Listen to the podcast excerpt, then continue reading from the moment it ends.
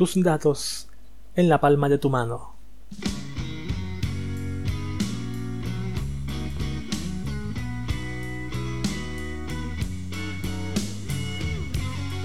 Facebook es el tema que siempre sacamos los fans de la tecnología y la conspiración, las cosas buenas, las malas, las rarezas y misterios de su fundador y CEO y tantos temas más que salen todos los años.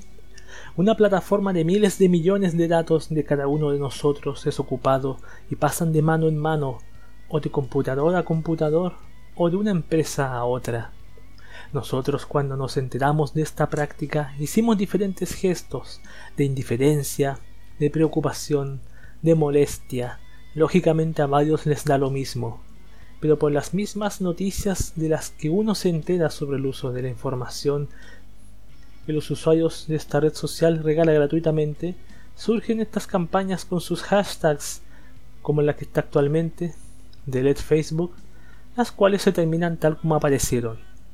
Este artículo de hoy habla de cómo se extrae la información personal a base de una herramienta poderosísima, el like, ya que conociendo a las personas puedes diseñar campañas mucho más efectivas para convencerlas de lo que quieras.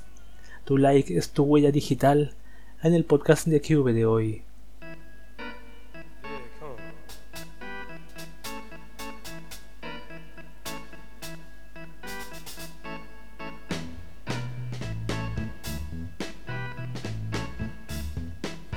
Muy buenas a todos y bienvenidos una vez más al podcast de Cube.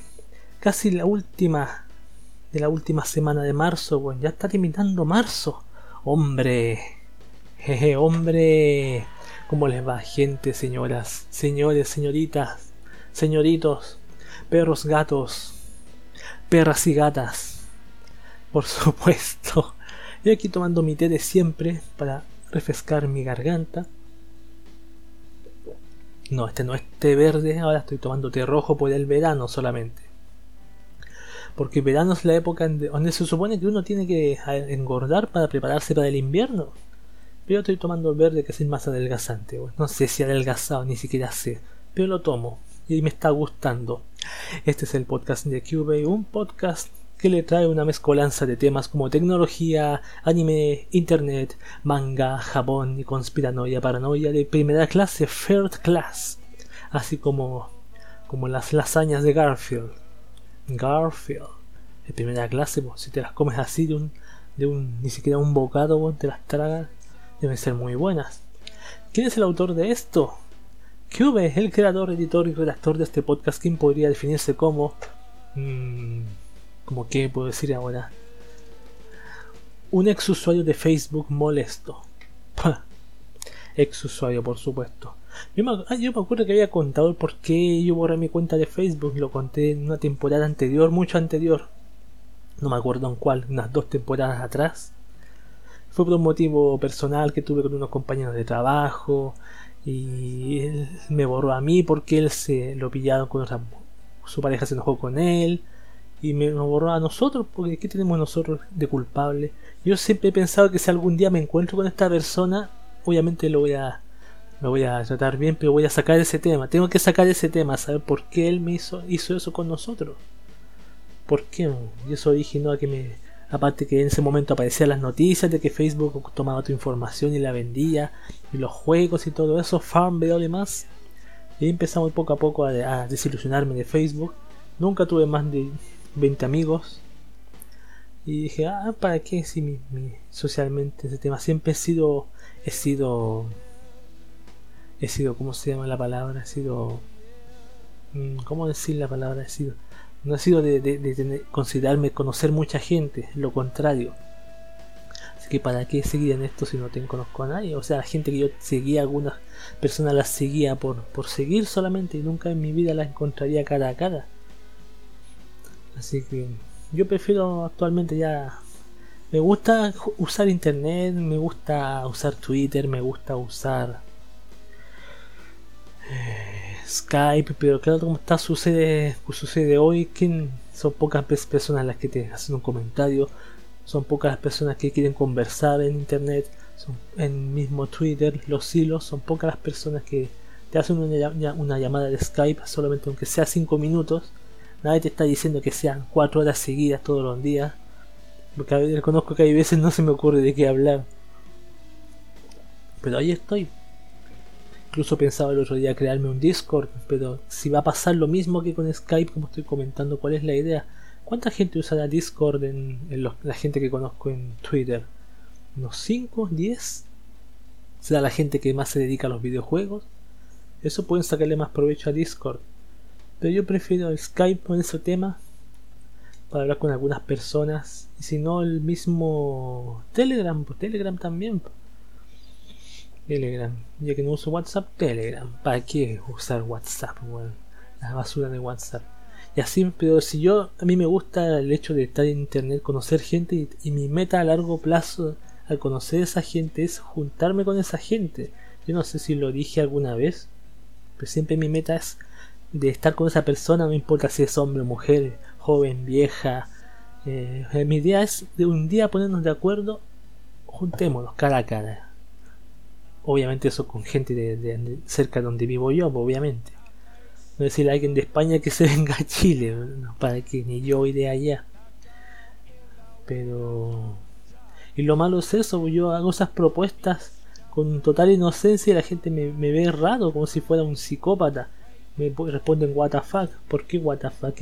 ¿No es, raro juntarse cara a cara con alguien ahora? Ser sociales estar en Facebook solamente mirando una pantalla, enviando un emotícono eso es lo malo. Se está diciendo que eso es ser social. No hablar cara a cara, mirar a la persona, ver sus gestos, si le agrada, que, que si algo le agrada, algo le desagrada.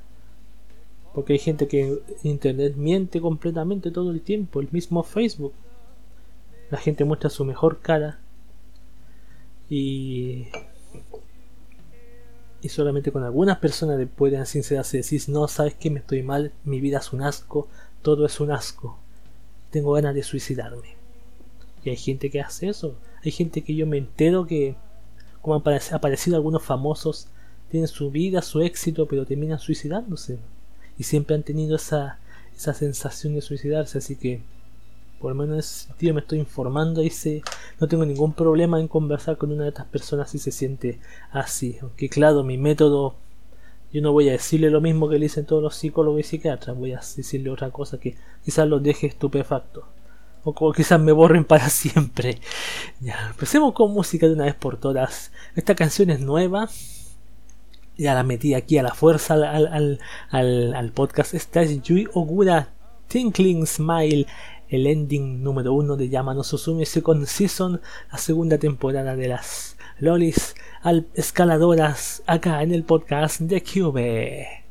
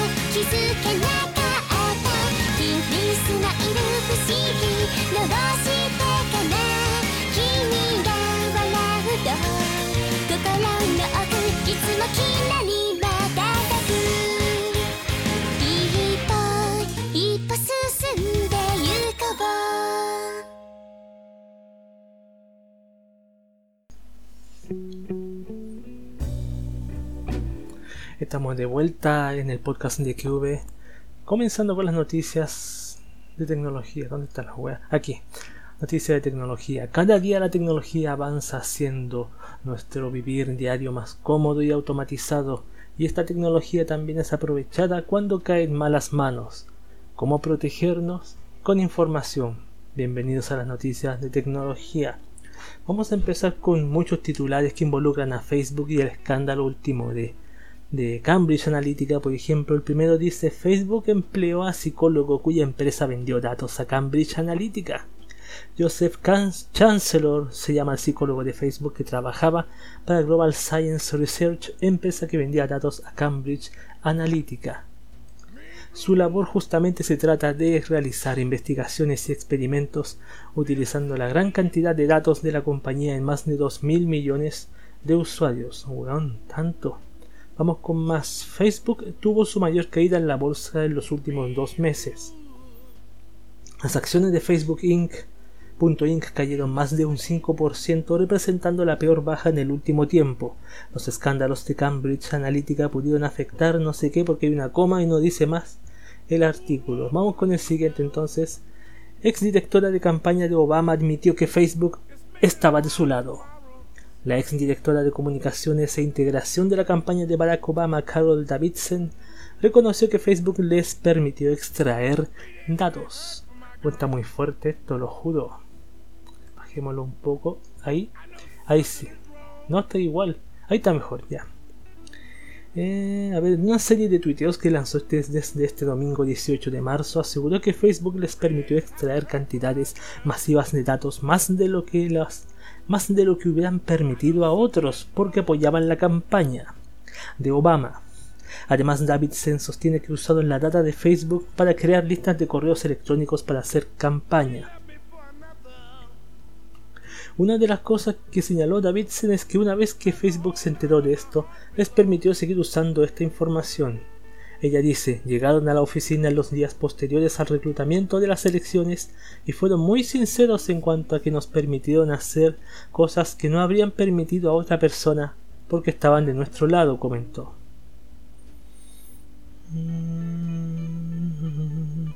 Davidson, por otro lado, compartió un enlace de la revista Time donde describe el proyecto Targus, que habla de cómo Obama quiso conectar con las audiencias más jóvenes.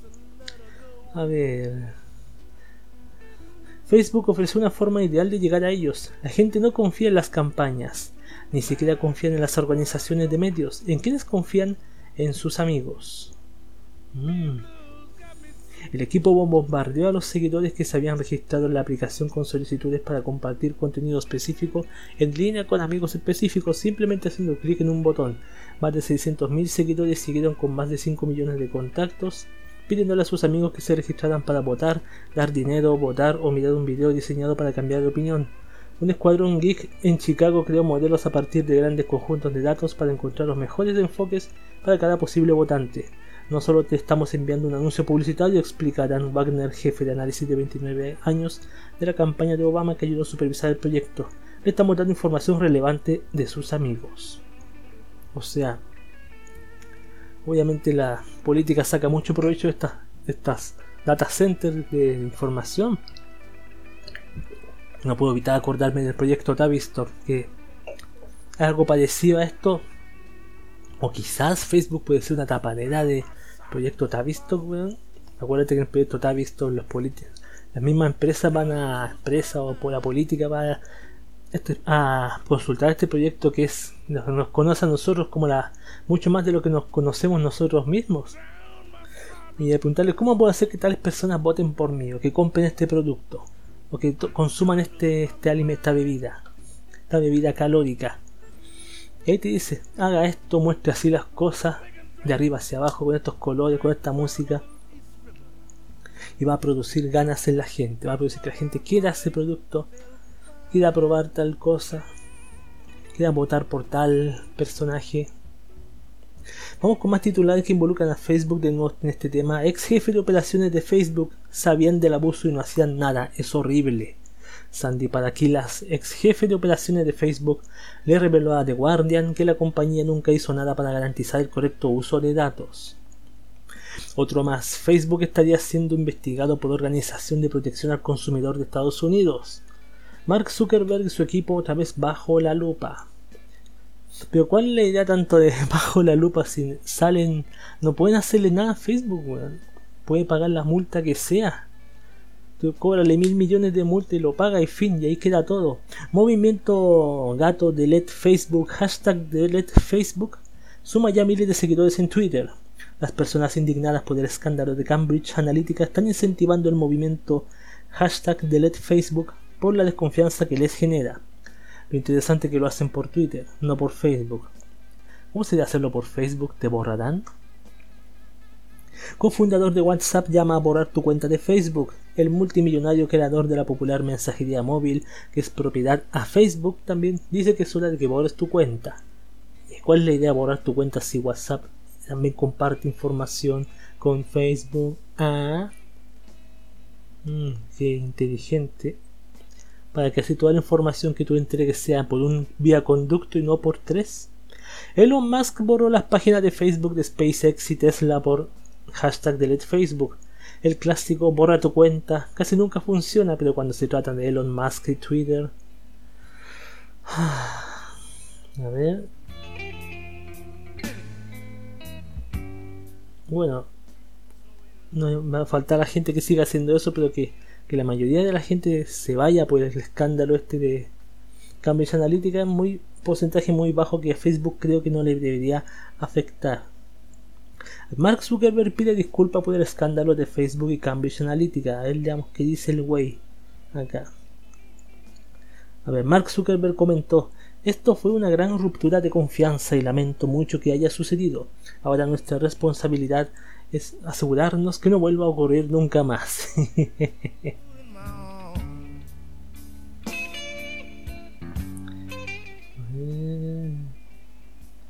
Además, cuando se le consultó si estaría dispuesto a testificar ante el Congreso por la filtración de datos, Zuckerberg le respondió que lo hará si es lo correcto, señalando que tratarán de enviar a la persona de Facebook con más conocimiento en el tema y si ese es él, entonces acudirá con gusto. Oh, qué hombre más bonito.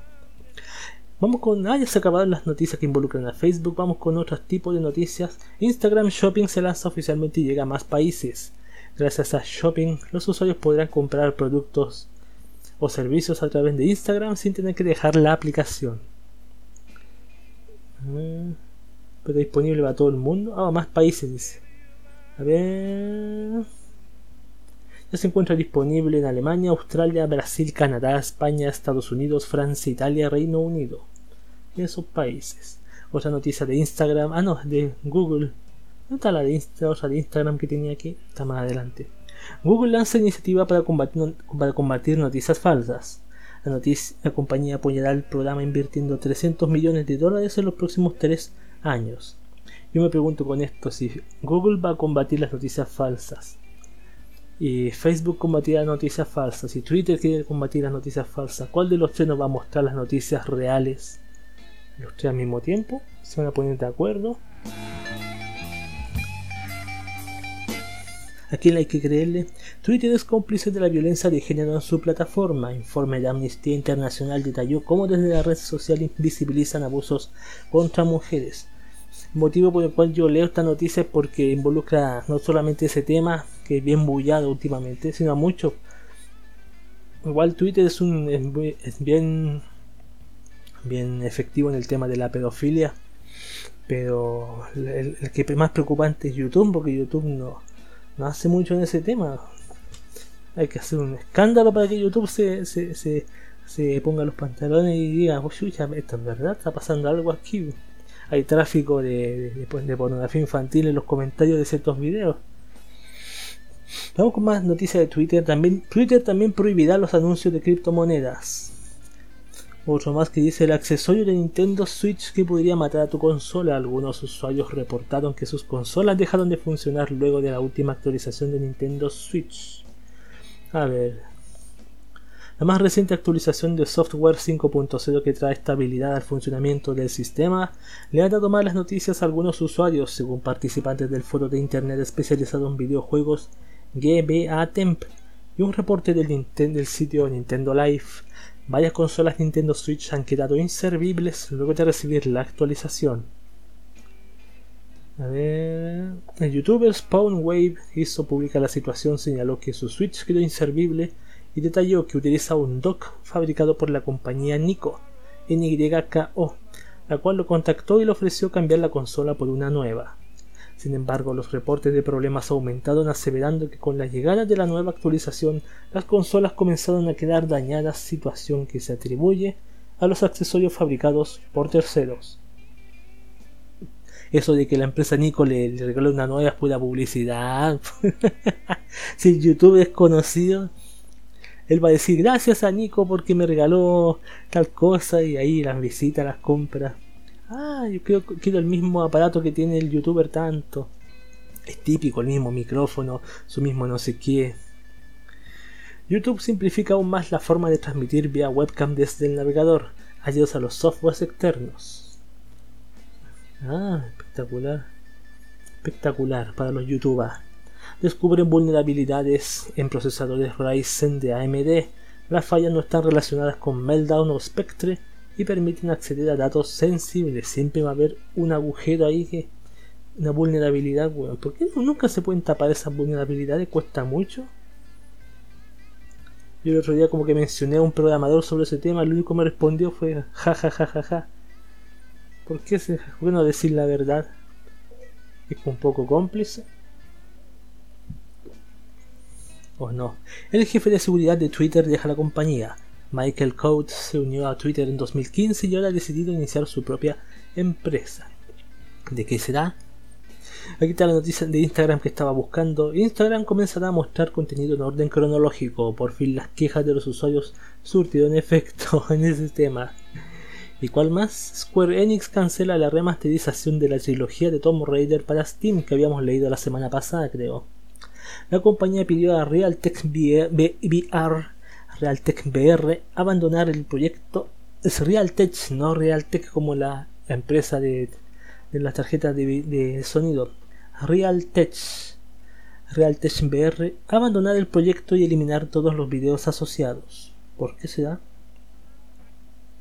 A ver, resulta que Square Enix no había dado su aprobación para esta idea y aunque el equipo de Realtek VR esperaba recibir luz verde, al final no fue así, ya que la compañía les pidió detener el desarrollo y eliminar todos los vídeos con referencias a su trabajo en la remasterización de los primeros títulos de Tomb Raider. Hmm, o sea, hacer algo sin consultar es obvio que termina así. Es muy obvio. Estas han sido las noticias de tecnología. Vámonos con música. Esto es Asian Kung Fu Generation Rebright, uno de los openings de Full Metal Alchemist en el podcast de Cube.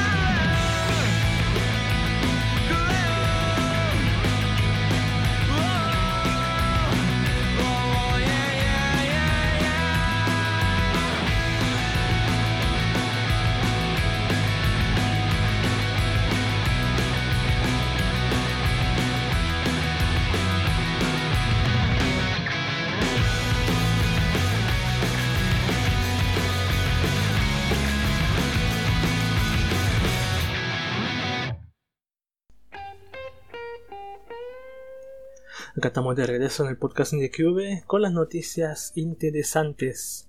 Es el turno de las interesantes ahora. Hay veces en que uno lee ciertas noticias tecnológicas y se pone a pensar ¿en qué estaba pensando el que hizo esto? Así son las noticias interesantes. Voy a con la primera que dice un conductor en Inglaterra fue detenido por dar una identificación falsa de Homero Simpson. Cuando la oficial de policía le pidió al conductor su licencia, se dio cuenta que la identificación pertenecía a Homero Simpson. Veamos esto. Hace unos días la cuenta de Twitter del Departamento de Policía de Thamesis Valley en Reino Unido reportó una historia curiosa junto a una supuesta licencia de conducción cuyo dueño era identificado como Homero Simpson contó lo siguiente, dos puntos. Un oficial de la Policía de Carreteras del Reino Unido detuvo un vehículo en Milton Keynes, eso como se dice, como procedimiento rutinario, le pidió al conductor su licencia. Cuando la recibió, se dio cuenta que la persona de la identificación era Homero Simpson. El tuit aclaró inmediatamente qué sucedió con el conductor. El vehículo fue confiscado y el conductor denunciado por conducir sin seguro y sin una licencia adecuada. Por otro lado, los usuarios de la red social aprovecharon para burlarse del hecho. No solo era gracioso que el conductor entregara esa identificación sino que la dirección que aparece no es la que corresponde con el personaje. No entiendo a qué se refiere licencia. Si la, en la licencia era una, especie de, de cartón impreso de los Simpsons, o así como animado, o la foto aparecía Homero Simpson, no me quedó claro.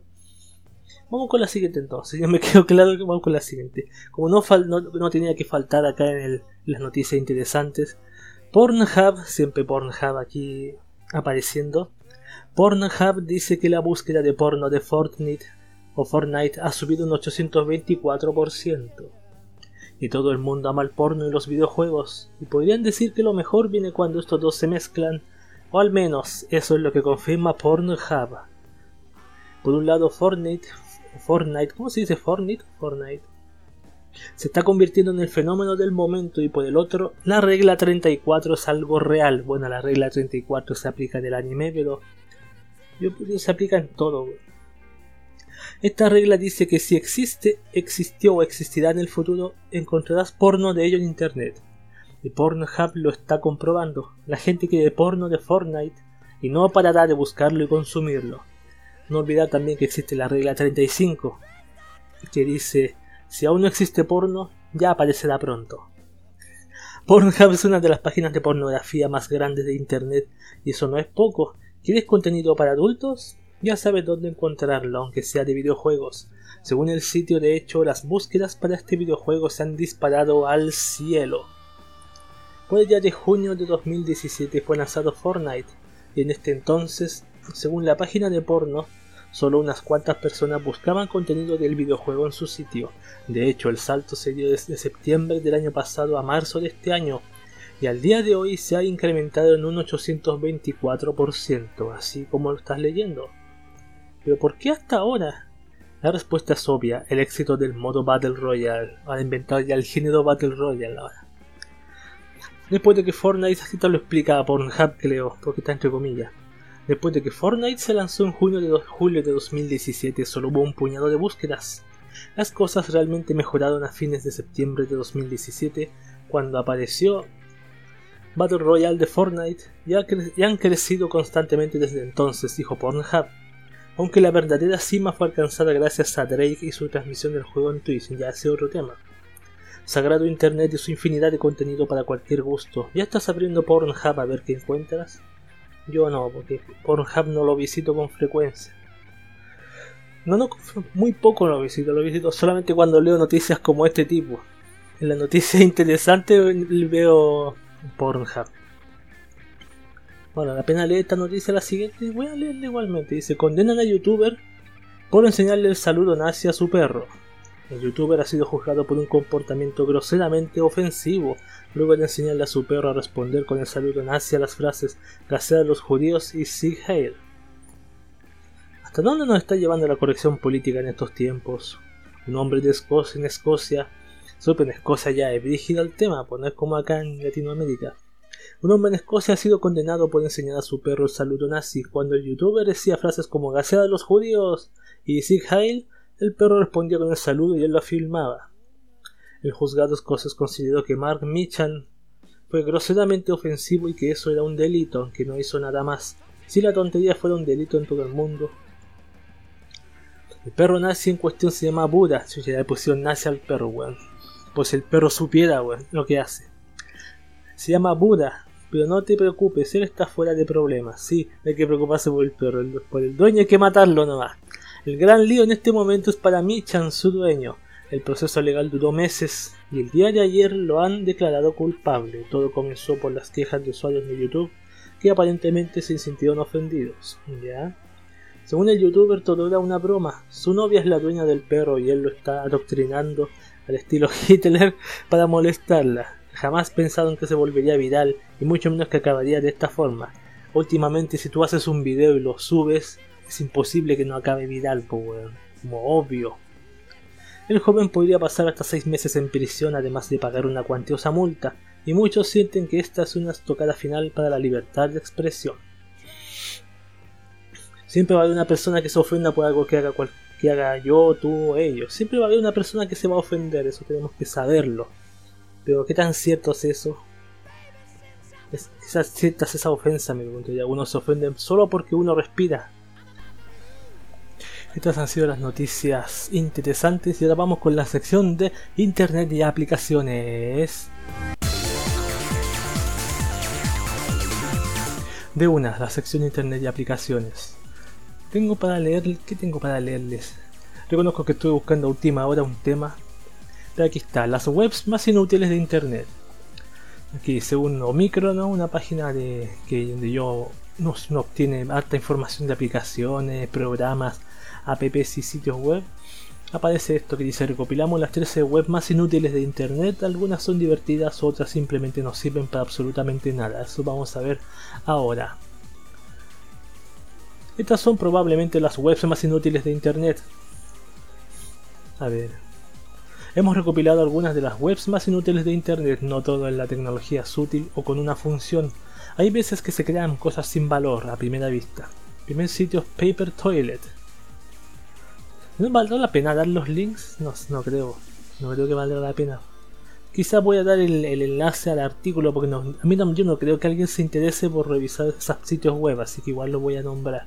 Pero igual voy a dejar el link del, del artículo. Paper Toilet es el primero, dice, se trata de un rollo de papel higiénico como su propio nombre indica, ni más ni menos. Podemos desecharlo, pero nada más. Cuando lleguemos al final simplemente comenzará de nuevo. Hace falta que tengamos JavaScript activado para que funcione. Oh. El siguiente es Bacon. Bacon. Bacon dice.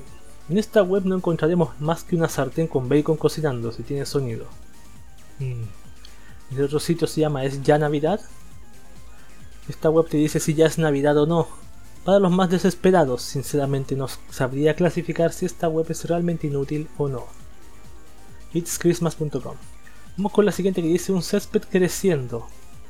¿Nunca has visto uno de estos vídeos de 10 horas donde se muestra césped creciendo? Esta web nos permite ver el césped de una casa en directo cuando quedamos, como en esos vídeos, pero sin duración. A veces ocurren cosas misteriosas. No sé si es una webcam en directo o no, no sé. El siguiente sitio es Popo Popcorn. Sinceramente es relajante oír palomitas de fondo. Me imagino que debe ser de palomitas cociéndose todo el rato. Relajante no lo sé. Siguiente sitio es Kim Jong-il mirando cosas. Kim Jong-il, padre de Kim Jong-un, el actual líder de Corea del Norte también tenía sus memes, igual que Putin también. En concreto en esta web podemos ver cómo Kim Jong-il está mirando cosas. Que parece la imagen mirando pescados. No sé por qué motivo. Mitosis celular es el siguiente sitio, no está el link acá. Esta web divide células al pasar el ratón por encima. Into Time. Es una variante de la web anterior solo que en colores. En esta ocasión tendremos que pulsar sobre la pantalla para que funcione. Este es el dedo. Simplemente prueba a pasar el ratón por encima de este dedo para descubrir qué hace. Estas son como páginas de los, de los 90, son páginas raras de los 90. Caída libre, Fallen Guy. Con esta web y el scroll podremos hacer que la pobre persona que está en ella caiga de forma repentina y en un agujero en la tierra. En total este pobre personaje se ha caído ya 1 al 14 metros. Mm, ¿Cuál es mi nombre de Starbucks? Esta web muestra cómo escribirían tu nombre si fueras a un Starbucks, por eso de que siempre escriben el nombre mal. Ah, perfecto. Siguiente sitio es GIF de perros. Hay quien dirá que los GIF de gatos son los mejores, pero se equivocan. Simplemente entra y disfruta de estos tiernos GIF. Qué páginas más mierda, weón. Vamos con otra que dice la web que borra lo que escribes. Esta web borra todo lo que has escrito cuando paras de teclear. Es ideal para estudiar de memoria. El siguiente, el último link dice, ¿está mi ordenador encendido? Esta web comprueba y nos informa si el ordenador en el que nos conectamos está encendido o no Nada más que decir, por desgracia ya no funciona. Esa es la más útil de todo porque me imagino que para ver esa página necesitas tener el ordenador encendido, como obvio. Como obvio. Vamos por, para, para, para dar algo útil a, a ¿cómo se llama? Algo, algo útil a, a esta sección. Voy a darles una aplicación que bajé, no la he instalado todavía pero no sé qué discusión hay acá. Mi, sección de links guardados. Voy a buscarla. aquí está. Es una aplicación que se llama eMusic, versión 2.4.0. Dice, eMusic es una herramienta que puedes usar para reproducir vídeos de YouTube en segundo plano y descargar vídeos con formatos variados. Incluye MP3 totalmente gratis. ¿Por qué tienes que descargar que cargar todos los datos de video mientras solo quieres disfrutar de la música? Ah, buena pregunta. Sí, pues, porque en vez de bajar el video te bajas la música, pero eMusic te ayuda a ahorrar mucho ancho de banda porque solo carga audio del video. Ahora puedes disfrutar de millones de videos musicales en YouTube sin preocuparte por los datos desperdiciados. Características principales de la app, veamos. Reproducir videos de YouTube en segundo plano descargar YouTube con formatos variados, MP3, Opus, WebM, MP4. Busca video musical fácilmente. Explorar videos musicales de tendencia. Interfaz personalizable con 81 combinaciones de colores para elegir. Mm, muy pocas, sí. Autodescarga automática de carátulas de álbum, integración con Last.fm para recuperar imágenes y descripciones de artistas. Listas de reproducción inteligentes con reglas totalmente personalizables ecualizadores personalizados, reproducciones sin escala, widgets de la pantalla de inicio. Tiene un sitio web y tiene un hilo en XDA, parece que ahí se actualiza. A ver, el sitio web, lo voy a... ¿Puedo ver aquí el sitio web?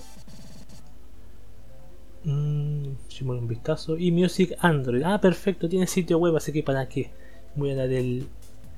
el ¿Para qué voy a dar el foro?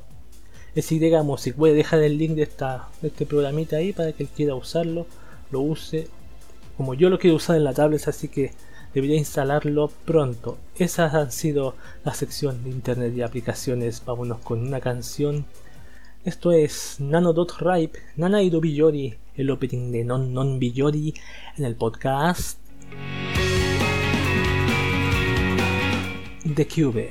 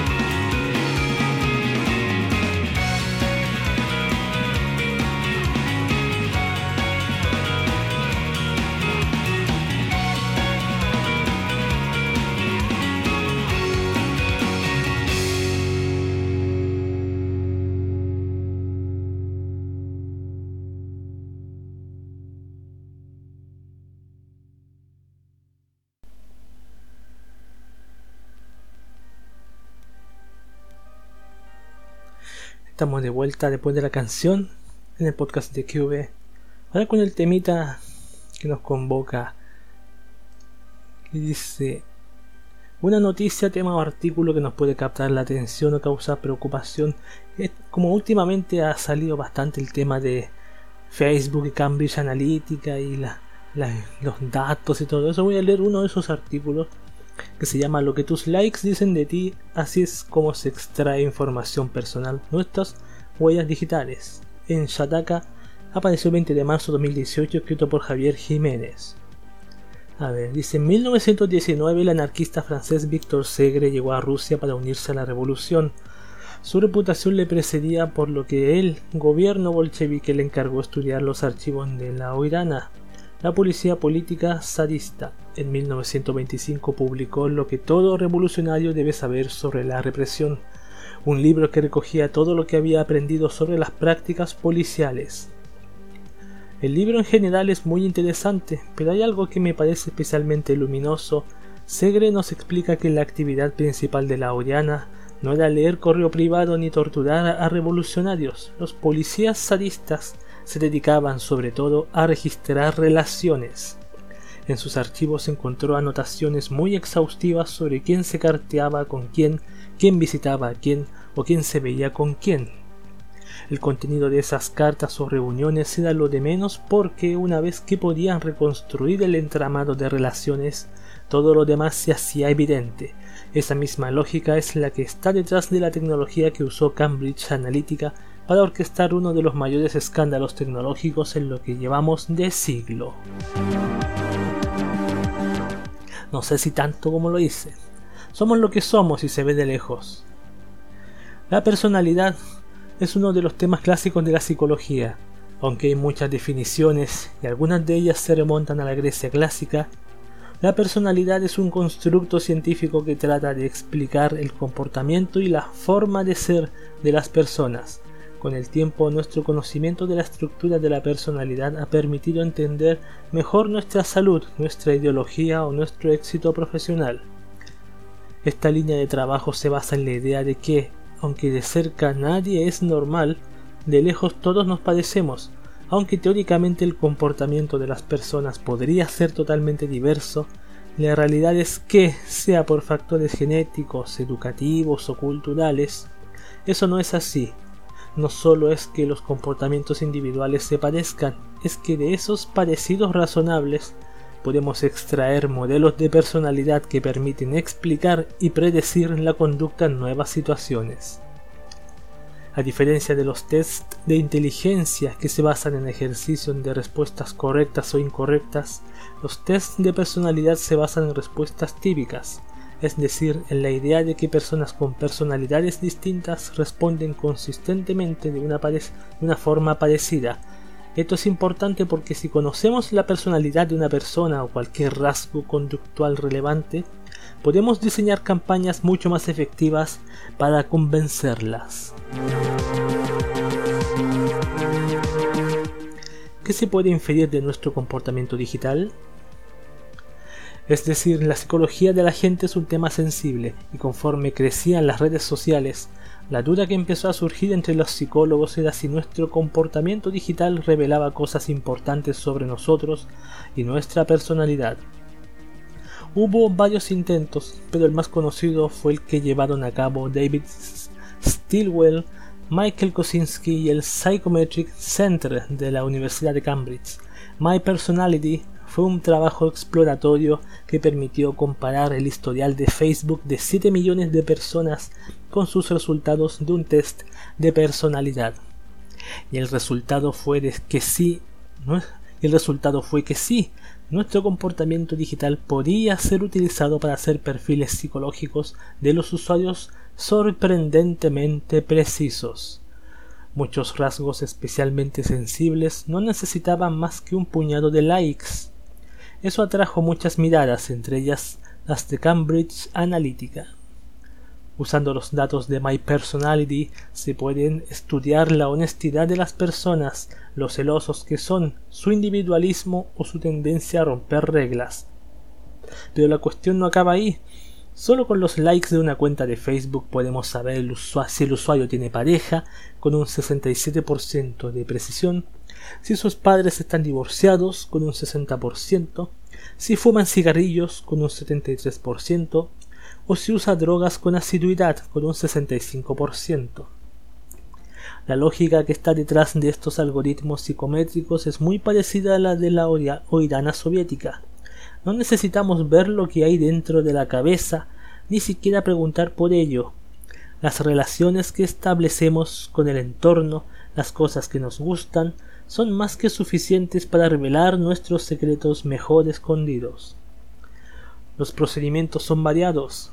Durante los últimos 100 años, la psicometría ha desarrollado un importante conjunto de procedimientos y técnicas para pasar de los comportamientos individuales, ya sean respuestas en un test o likes en una red social, a las características psicológicas de la persona. Sin embargo, todos se basan en la clusterización estadística. Cada like aporta información que, agregada y comparada con un enorme conjunto de personas, permite crear un perfil individualizado. El problema no son las redes sociales. Esta es la clave de las investigaciones. El problema no son las redes sociales, el problema está en la cuantificación del comportamiento. Es cierto que plataformas como Facebook son repositorios enormes de información, pero casi cualquier otra plataforma, Google, Amazon, Netflix, incluso cualquier banco, nos permitiría llegar a conclusiones similares porque todo test psicológico se basa en una sola idea. Nuestros gustos, nuestros gastos, nuestras compras, nuestros correos están íntimamente relacionados con lo que somos, porque somos consistentes y, a partir de un número significante grande de datos, esa consistencia sutil se hace más que evidente. No basta con no estar en Facebook, nuestra intimidad pasa por desaparecer del mundo digital. Algo que cada día que pasa es más complejo y que nos debe llevar a reflexionar sobre cómo será un futuro en el que ya no habrá ningún secreto. Este es el artículo en Shataka llamado Lo que tus likes dicen de ti, así es como se extrae información personal de nuestras huellas digitales, escrito por Javier Jiménez 20 de marzo 2018. El tema como dice y no es culpa exactamente de Facebook. Facebook es una plataforma altamente mejor dicho, una empresa de, de venta de datos, más que una red social o un... No sé quién, quién fue el que dijo eso, esa información o ese comentario de que Facebook era una empresa de venta de datos. No recuerdo dónde lo leí, pero es absolutamente cierto. Facebook también es una empresa de venta de datos. De algo vive el, el buscador.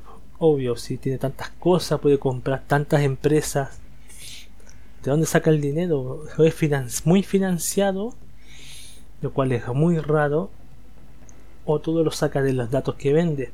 Lo mismo Twitter, lo mismo Instagram, lo mismo WhatsApp, lo mismo cualquier otra aplicación de las que tienes ahí para divertirte. Todos hacen, hacen son formas de, que tu información esté disponible para estas empresas hay una empresa que dice, algunas dicen que no, como DuckDuckGo que dice, o DuckDuckGo dice que no vendemos tus datos, eso está al verse porque es fácil decirlo. Pero a menos que sea financiado, te creo. Pero yo me acuerdo que antes Facebook cuando empezó decía no vamos a tener publicidad. Después colocó publicidad a la derecha y hasta que terminó con los videos y, y más estupideces. Pero obviamente la gente común y corriente no va, no va no va a darle más importancia a esto. Se ha hablado solamente en la televisión, solamente un poco del tema. No, no hay, no hay una, una, ¿cómo decirse? Una, una conciencia de que todo lo que uno comparte en internet puede ser utilizado no solamente en nuestra contra, sino venderse a otras personas. Información que regalamos gratuitamente. Ejemplo, me gusta esto, hice esto, salí con tal persona. Hay gente que va a comer, yo no sé por qué hacen eso. Salen a comer y muestran la ubicación, la geoubicación en dónde está exactamente. Dice, estoy comiendo en tal lugar aquí. Me acuerdo hace tiempo cuando recién estaba en Twitter, veía gente que hacía eso y, y pensaba, ¿qué pasa si yo voy y voy y me acerco a esa persona? Es fácil encontrarla, así como, esta persona está cerca en donde yo trabajo, puedo ir ahí y puedo verla, puedo conocerla. O otra persona puede ir, pero con, no con intenciones normales o sanas. Puede ir con otra intención, obviamente. Así que usemos Facebook, pero no, no le regalemos tanta información gratuitamente. Basta. Basta. Y eso que son, son más de 2 mil millones de usuarios. Imagínate 2 mil solamente. Hay que aprenderlo a la mala, tengo que aprenderlo a la mala. Nos dimos cuenta a la mala de que hicimos, cometimos errores en Facebook. Yo también cuando tuve mi Facebook subí mi foto. Pero lógicamente lo hice, ya no puedo echarme atrás y no puedo hacer nada para borrar esa información. Está en Facebook, está el perfil mío, está el otro perfil que tengo acá. Las páginas que visito, cierta persona de tal IP, de tal país, de tal ciudad, que se conecta a tales horas, de, tal teléfono, que sigue tal ruta diaria, se ve tales páginas y habla con tal gente. Y yo no, yo no necesito estar en Facebook para que esta empresa tenga esa información, no lo necesito. Ese ha sido el tema que nos convoca hoy. No voy a hablar mucho del tema hoy, si no me voy a irme. Voy a hablar demasiado. Vámonos con música para relajarnos un poco. Entonces, Seimer, Dareka Humi Wo, el ending de Sankyo no Terror. A propósito de terror, en el podcast de QB.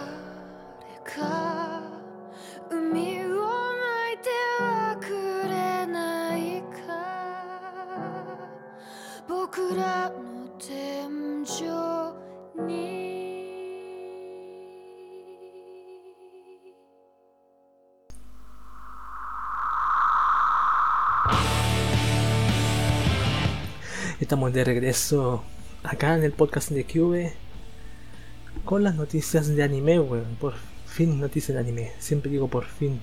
Hay en Oriente un país llamado Japón en donde la entretención no te da tiempo de ocuparte de tus relaciones familiares y románticas. Solo les basta con una waifu, con una amplia sonrisa kawaii que proteger. ¿Qué hay de nuevo en Japón? Vamos a ver qué hay de nuevo en Japón, por ejemplo. ¿Qué hay de nuevo? Vamos con el estreno de anime primero, hay poquitos. Hay algunos que se no he leído, pero los voy a leer ahora. Aquí, por ejemplo, aquí hay más detalles de las series que van a salir, entre comillas series, porque las van a dar como películas en Estados Unidos. De Fuliculi, por ejemplo, Fuliculi Progressive y Fuliculi Alternative se muestran en trailer y fecha su estreno. Desde la cuenta oficial de Twitter de Fuliculi para Estados Unidos se ha anunciado que Fuliculi Progressive llegará al bloque Adult Swim de Toonami en junio, mientras que Fuliculi Alternative y genial Adult Swim al Fuliculi Alternative hará lo propio en septiembre. Ambas temporadas contarán con nuevos temas de The Pillows. Genial. Mm, ¿Vale la pena leer de qué trata? No, sí, ya sabemos ya. Pero qué genial Adult Swim cuando descubrí en el cable ese. ese. ¿Cómo se llama? ese segmento. Me acuerdo que el último que vi Adult Swim estaban dando esta serie. ¿Cómo se llama esta serie de las. estas guerreras? Guerreras artes marciales que cuando se golpeaban se rompían la ropa. No, no era Tenjo Tenji, era otra, ¿cómo se llamaba? Ikitousen, Ikitousen, la estaban dando ahí en la. Creo que era en latino. ¿En latino? Parece que sí era en latino, bueno. Pues yo sé que existe la versión latina de Ikitousen. Vamos con más noticias de estreno. El trailer, eh, perdón, el anime Al Alice Oralis se muestra en un trailer y se estrena el 4 de abril. Estas son series, también series que vienen en la temporada de ahora, que empezarán unos días más.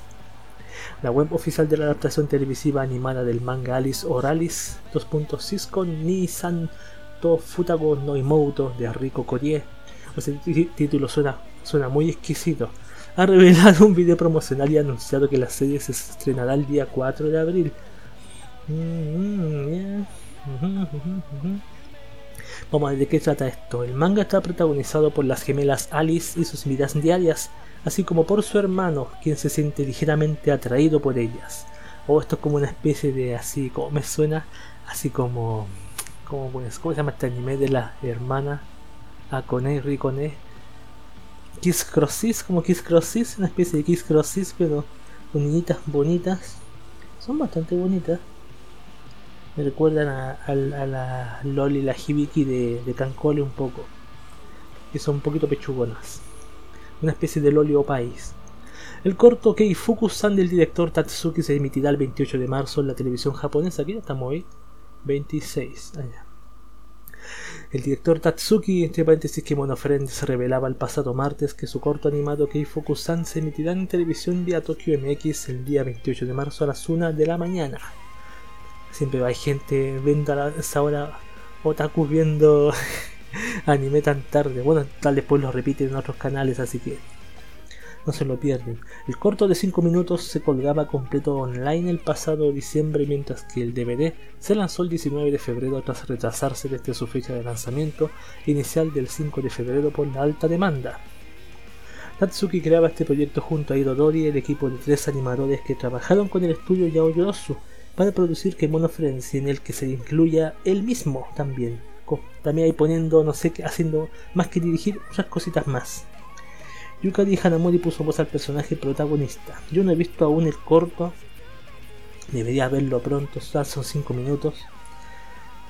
Pero para que, repetirlo, para que quede claro, Yao Yorosu fue el estudio que hizo, dirigió Tatsuki para hacer Kemono Frenzy. De Yao Yorosu, tres personas hacen Idodori ahí para que quede claro. No voy a decir los nombres porque para qué. Vamos con la última noticia de estreno. La secuela de To Be Hero tiene título y se estrenará el 19 de mayo. Weón, viene To Be Hero otra vez. Ese anime tan genial. Desde Mon Animation Company han revelado que el anime Japan 2018 de la serie secuela de su anime To Be Hero se titulará To Be Heroing y se estrenará el 19 de mayo en Tokyo MX a las 21. La serie contará con 7 episodios, siendo cada uno de 24 minutos de duración.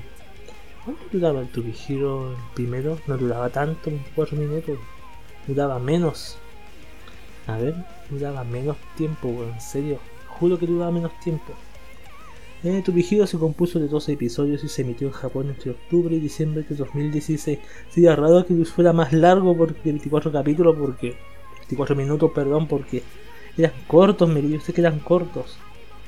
Sería muchísimo lo que mostrarían. Era muy genial, sobre todo a mí, a mí los animes que me gustan, me gustan esos animes que como tu tiene esa, ese shonen de acción, pelea. Y, eh, y el último capítulo se entrega al, al bueno con el malo. Oh, qué genial esas batallas. Son, son esperables, vale la pena esperar esas batallas final, bueno versus malo. 24 minutos de batalla acción. Y eso pasa aquí en este anime, en tu vigilo. Claro, la pelea es corta, pero es intensa, digna de un. No, no le hace. No le hace sombra ni, le llega a los un poco más a los talones a los talones no no no es no le hace obviamente no es lo mejor del mundo pero no es algo para mirarlo con a huevo con malos ojos casi similar a una pelea de Dragon Ball la máxima batalla de Dragon Ball al estilo, estilo más o menos un poco la batalla de, de Turihiro pero buena buena buena capítulo buen capítulo final. Lo malo que, claro, quedó abierto, parece que quedó, abierto y por eso viene la segunda parte. Yo no sé si el manga, entre comillas manga, no, se llama manga, el manhua, mangua, mangua o manhua, no, manhua, el manhua chino. ¿Será un manhua chino? No tengo idea, Y ahora sí, averigüé y confirmé, es original, no viene de un manga, es original. Y la primera temporada de Turihiro tenía 11 minutos por capítulo. Ahí está, ¿viste que era cortita? Por eso la pelea era breve, buena, contundente pero breve, emotiva. Así como el último capítulo de Sí, de Sí, la serie Sí. Sí, bueno, algunos la conocen solamente en Twitter, creo que uno, la Sí, o el anime de los, de los dineros, como dicen algunos. También el último capítulo, espectacular. Espectacular la batalla, buenísima. Dragon Ball, vamos con noticias de videojuegos. Dragon Ball Legends para smartphones estrena trailer y tendrá una historia original. Desde, que me emocionen con algún anime, pero es que en verdad me gusta, me emociona. Lo he visto una sola vez en todo caso el último capítulo de To Hero.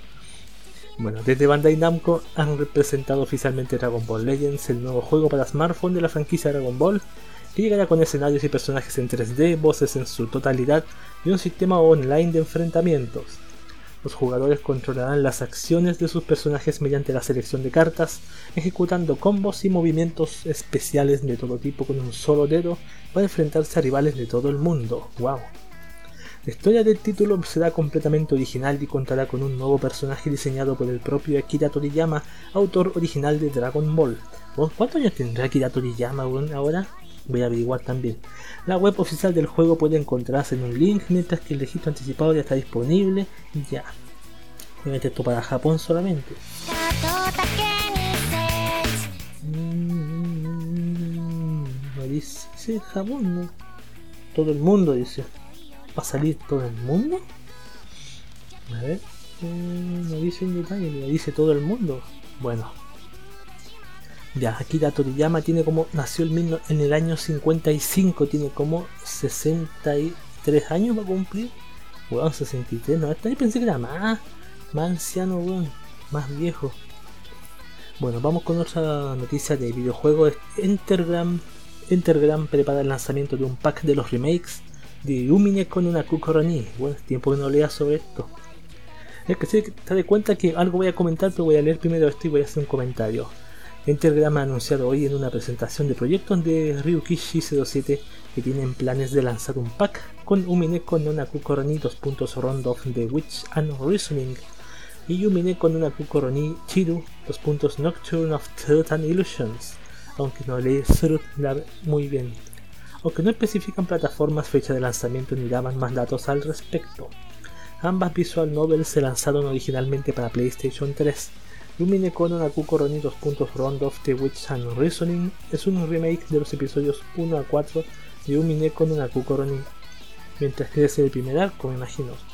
Mientras que Umine Kono Nakuko Roni Chiru 2. Nocturne of Truth and Illusions es un remake de los episodios 5 a 8. Debe ser otro arco. Ah, ya lo que iba a decir. ¿Te estás dando cuenta que las franquicias están saliendo los remakes? Están saliendo remakes, nuevas versiones de franquicia antigua, videojuegos antiguos, entre comillas antiguos, de los 90, 2000, remakes, una serie de anime, un juego cumple 10 años, 20 años, 15 años y vuelve a salir. O sea, siguen ganando dinero. Y salen esas figuritas de vinilo, bueno, que son las peores figuras de vinilo de los juegos o de las novelas visuales que no han salido en anime, que son más caras que las normales, weón. Impresionante. Bueno, pero tal como dijo alguien por ahí, ese es un, un hobby de nicho, así que algunos, esas son ediciones limitadas y algunos tienen acceso a ellas. Hobby de nicho. Tienes que tener tu, tu, tu cantidad para cuando aparezca, ¡pah! reservarla inmediatamente. El juego para smartphones Senyushi tendrá adaptación televisiva animada. Un panfleto disponible en el stand de Kadokawa en el Anime Japan 2018 ha revelado que el juego para smartphones Senyushi de Marvelous Line Corporation tendrá una adaptación televisiva animada. La frase en la imagen promocional del anime, del anime reza: Mi absoluta nobleza es toda para ti. A ver, el reparto. El reparto regresará desde el juego habiéndose confirmado Taku Yashiro como Brown Bess, Shinosuke Tachibana como Charleville, Charleville, Shouta Oi como Springfield y Yuki Kaji como Kentucky. Me imagino que estas son armas, son. Son armas. A ver, el juego se lanzaba este jueves para iOS y Android, siendo sus personajes versiones antropomórficas de armas famosas de la historia. Los jugadores deben coleccionar, desarrollar y usar estas armas para derrotar el imperio enemigo. Claro, es una especie de cancole pero con armas no sé si para chicas, ¿no? Para. Sí, porque son solamente chicos, chicos guapos. Armas convertidas en chicos guapos, o sea, para, para chiquis, para mujeres fuyoshis enfurecidas. ¿por qué no colocaron le faltado más armas? Por ejemplo, Smacer o Luger, la Luger, las Smacer que usaban en la Segunda Guerra Mundial. Obviamente no, pues son polémicos. No olvidar que Japón estuvo apoyando a Alemania en la Segunda Guerra Mundial, aunque los traicionaron. El manga de terror, ¿qué es esto? Ah, denuncias de manga. El manga de terror Happy Sugar Life tendrá adaptación televisiva animada. El manga de terror Happy Sugar Life de Tomiyaki Kagisora tendrá adaptación televisiva animada que se estrenará el próximo mes de julio en MBS y otras cadenas. El anuncio se hacía vía revista Gangar Joker de Square Enix abriéndose poco después su web teaser en la que se revelan su equipo y reparto principal. Ya no me interesa el reparto principal porque no conozco a Ninkana Hanazawa, la única que me suena es Akikuno. Ya, vamos a ver de qué trata este anime, este, este manga, perdón. Dice, Sato Matsusaka es una preciosa chica de instituto que cree haber encontrado el significado de la palabra amor cuando comienza a vivir con una chica más joven que ella.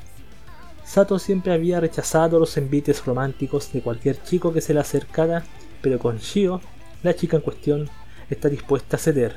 Aunque no sabe mucho de Shio, cuando Sato está con ella siente algo muy dulce, algo que ella cree que es amor, y para proteger ese sentimiento está dispuesta a hacer cualquier cosa, incluso matar si es necesario. Oh, ya es Yandere Full. Happy Sugar Live se estrenaba en la página de la Gangan Joker en 2015 y su séptimo toma recopilatorio se pondrá a la venta el 22 de marzo. Es un anime aún en emisión. Yo le envié a Homo este anime para que se preparara y dijo que le, interesó bastante.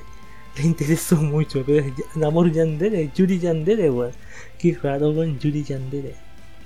Vamos con dos noticias más, las últimas aprovechando que hay harto tiempo, el anime JJJ no quitado contará con más de 50 episodios. Wow, qué largo. Un panfleto disponible en el stand de Toei Animation, Toei Animation en el Anime Japan 2018 ha revelado que el nuevo anime para televisión basado en el manga JJJ no quitado de Shigeru Mizuki tendrá una duración de más de 50 episodios. El panfleto no especificaba el número exacto. ¿Cuántos serán? 48, 50, 60 y algo. A ver, son 12, los covers son de 11, 13 capítulos, 13, 26, 39, 52, 52 capítulos. Debería ser algo así. La serie recordemos que se estrenaba el 1 de abril a las 9 de la mañana, sustituyendo a Dragon Ball Super en la parrilla televisiva. Ah, interesantísimo. El manga original se estrenaba en 1959 bajo el nombre Hakaba Kitaro e inspiró varias series de televisión, películas animadas y dos películas de imagen real. Las historias las protagoniza un niño inhumano que vaga por la frontera entre el mundo humano y el mundo de lo sobrenatural. Lleno Kitaro, aquí en latino conocido como Kitaro. Vamos con la última. Las novelas Sorcerer's Stabber Orphan tendrán una nueva serie animada para conmemorar su vigésimo quinto aniversario. Esto es lo que decía antes, ¿se acuerdan? La serie de novelas Mayutsushi Orphan, entre paréntesis, Sorcerer's Stabber Orphan de Yoshinobu Akita ha recibido la luz verde para ser adaptado a una nueva serie animada de televisión que conmemorará su vigésimo quinto aniversario, el cual se cumple en 2019. La web oficial del nuevo proyecto puede visitarse en un link.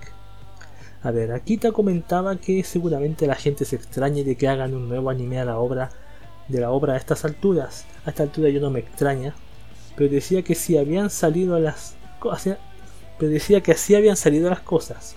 Admitía ser el primero en ponerse nervioso ante la idea de revisitar una obra de más de dos décadas, y bromeaba diciendo que es algo escrito por un, un joven idiota, pero que por suerte en el anime trabajará gente con mucho talento.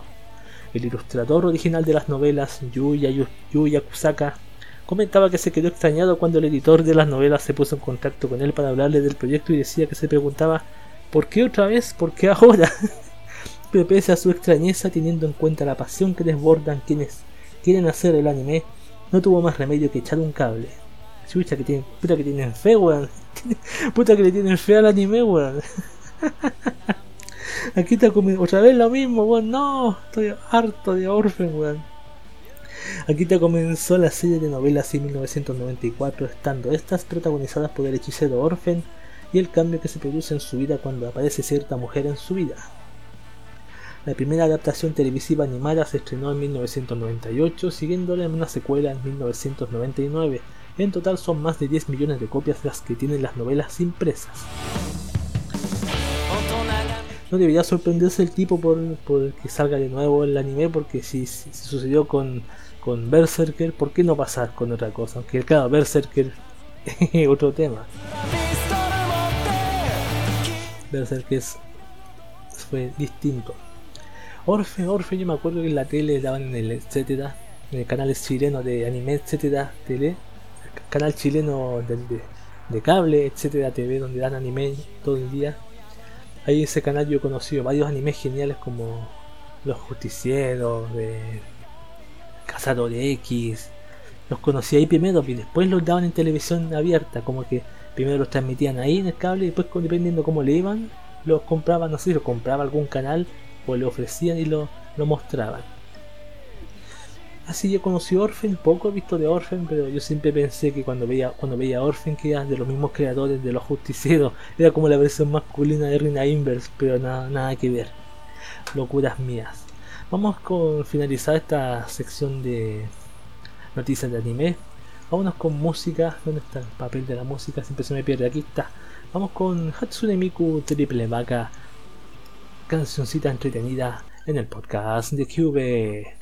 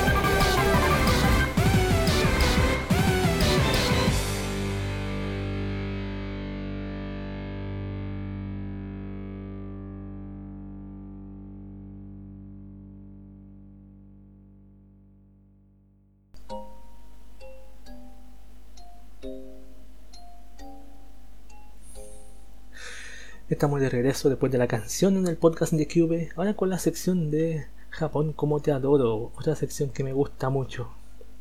A ver, dice Japón, el país donde nosotros los webs latinos deseamos ir a peregrinar en agradecimiento a nuestra mona china favorita. No es un lugar perfecto, también tiene sus situaciones sociales riesgosas, riesgosas, perdón, y raras que son consecuencias de su extraña cultura. Bienvenidos a Japón como te adoro, Todas son noticias de Japón que pasan. Voy a leer la primera que dice: Tres alpinistas en Japón mueren tras caída en cadena desde una montaña. A ver, noticia del 26 de marzo. Siete personas que escalaban unidas por una soga cayeron el domingo desde una montaña de 2.600 metros en Japón. Tres de ellos, dos hombres y una mujer, murieron, informó la agencia Kyoto. Los otros cuatro resultaron heridos, pero su vida no corre peligro. El incidente se produjo en una cadena montañosa ubicada entre las prefecturas de Nagano y Yamanashi. Uno de los supervivientes declaró que el montañista que iba al frente se resbaló, precipitando la caída del resto. La tragedia ocurrió cuando se dirigían hacia la cumbre de 2.805 metros del monte Amida. O estaban cerca, Los alpinistas de 39 a 63 años cayeron unos 100 metros según la policía. Los siete pertenecían a un mismo grupo de montañistas de la región de Kansai. La ruta que tomaron era utilizada por escaladores experimentados. Como había estado nevando unos días antes, la zona quedó cubierta de nieve. Claro, pero será... supone que si son experimentados deberían... ¿Fue casualidad? ¿Fue algo que sucedió solamente? ¿Una mala pisada? ¿Confianza excesiva? Mucho ver llama no susume no sé, weón, también. Por lo menos no quemaron la montaña, el otro que quemó el, quemó el, lugar, weón. No puso piedritas alrededor. Se quemó todo. Eh, vamos con otra noticia de Japón como todo. Dice, escuela en Japón admite que fue excesivo castigo a niño que soltaba flatos en clases. Vamos, tirarse pedos le acarreó a un estudiante de secundaria en la prefectura de Tochigi una vergonzosa sanción escribir una composición en la que prometía no volver a soltar platos en clases y que después se exhibió en el aula. Voy a tirarme un pedo en el baño durante el recreo, escribió el menor que estudia en una escuela para personas con necesidades especiales en la ciudad de Utsunomiya, informó Mainichi Shimbun. Si rompo mi promesa, correré diez vueltas. ah, era, era discapacitado, era entendido, dijo en la composición. La escuela aseguró que al menor nunca se le ordenó correr. La orden provino de un profesor. El texto dejó de exhibirse después de que el colegio consideró que la conducta del maestro había sido inapropiada y excesiva. El hecho tuvo lugar el año pasado, pero recién se reportó este mes ante la Junta Educativa de Tochigi, que prometió que un incidente como el ocurrido no se repetirá. No entendí, pero un discapacitado. Y dije, ¿por qué dicen excesivo si no, alcancé a leer ese detalle, así que discúlpenme. Vamos con la última noticia de Japón como todo. Reactor nuclear en Japón despierta temor. ¿Cómo podrán escapar si se produce un accidente? Ah. A ver, en diciembre de 2010 el reactor nuclear número 3 de la central de Genkai, situada en la prefectura de Saga, ah, Saga de Génesis, suspendió sus operaciones para ser sometida a una inspección regular. Tres meses después, el 11 de marzo de 2011, estalló la crisis nuclear en Fukushima. Tras estar paralizada más de siete años, el reactor reanudó hoy sus operaciones en medio de protestas de residentes locales que temen por su seguridad, informó la agencia Kyoto. El reactor operado por la compañía Kyushu Electric Power cumple los nuevos estándares de seguridad post-Fukushima, más estrictos que los anteriores, el reinicio de sus funciones cuenta con la aprobación del municipio de Genkai y el gobierno de Saga. Sin embargo, hoy unas 100 personas se reunieron frente a la central para protestar por el reinicio del reactor y exigir la paralización de todas las plantas nucleares en Japón. A los residentes, especialmente quienes viven en 17 islas dentro de un radio de 30 kilómetros de la planta de Genkai, les preocupa cómo evacuar en caso de un accidente debido a que no hay puentes que conecten a las islas con la isla principal de Kyushu. ¿Cómo los isleños podrán escapar si se produce un accidente? se preguntó indignado un hombre de 70 años. Un accidente podrá privar a los residentes de todos sus vidas. No debemos operar una planta nuclear que amenaza nuestras vidas, dijo Kenichi Arakawa, miembro de un grupo antinuclear. Otros habitantes de la comunidad, sin embargo, ven en la reactivación del reactor nuclear una oportunidad. Un hombre de 70 años que vive en Genkai dijo que el pueblo se revitalizará gracias a la planta, atrayendo gente y creando empleos. El gobierno del primer ministro japonés Shinzo Abe promueve el uso de la energía nuclear pese a la oposición de una gran parte del país. Mencionar que el hombre de 70 años no es el mismo que apareció al comienzo, son dos 70 años distintos. no el que está indignado y el que apoya, no era el mismo, son dos distintos, me imagino, me imagino. Y esas han sido las noticias de Japón como te adoro, puras noticias serias. Y ese ha sido el fin de este podcast también de QV. Cualquier pregunta, duda, sugerencia, reclamo en la caja de comentarios del podcast. También en mi cuenta de Twitter personal, arroba chechinкb. Y si quiere descargar esto sin compresión de la página de iVoox, puede dirigirse tranquilamente al canal de Telegram, arroba podcast de donde estarán también las cancioncitas en alta calidad para que la escuche en su teléfono y cabecee como tonto en el camión y la, el microbús o el metro. Eso ha sido todo, mi nombre es Cube y este ha sido el podcast de Cube. Nos vemos la siguiente semana, chiquillos.